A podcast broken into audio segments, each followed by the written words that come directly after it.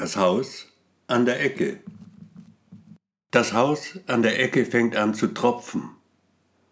Es neigt sich der Straße entgegen wie ein großes Stück Käse, das plötzlicher Hitze sich beugt. Es löst sich auf, das Haus, Tropfen für Tropfen.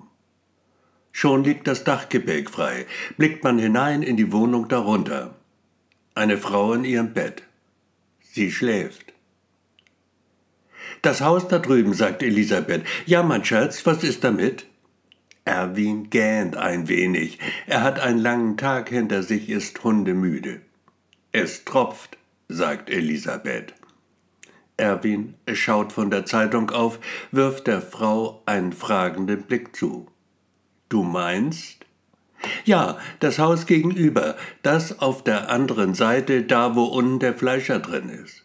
Es tropft wie eine brennende Kerze, die mit jedem Tropfen ein wenig kleiner wird. Schatzi Maus, sowas gibt es nicht. Und jetzt lass mich bitte meine Zeitung lesen, okay?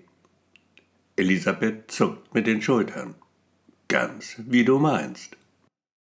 Dann freilich, mit leichtem Runzeln der Stirn, fügt sie ein paar Worte noch hinzu. Ich weiß, Du wirst es mir nicht glauben, doch jetzt tropfst auch du obenrum. Dein Kopf, ein bisschen ist schon weg. Da verliert der Gatte die Geduld. Nicht wirklich, doch ein wenig schon. Du träumst, stellt er fest, siehst Dinge, die es nicht gibt. Ganz unwillkürlich fasst er sich dabei an die Stirn, schaut sich dann seine Finger an, Blut klebt daran, Blut und eine graue Masse, die ganz so aussieht, als sei es Hirn. Da stößt Erwin ein Schrei aus, der seiner Frau durch Mark und Bein geht, und er fällt tot vom Stuhl, mitsamt der Zeitung.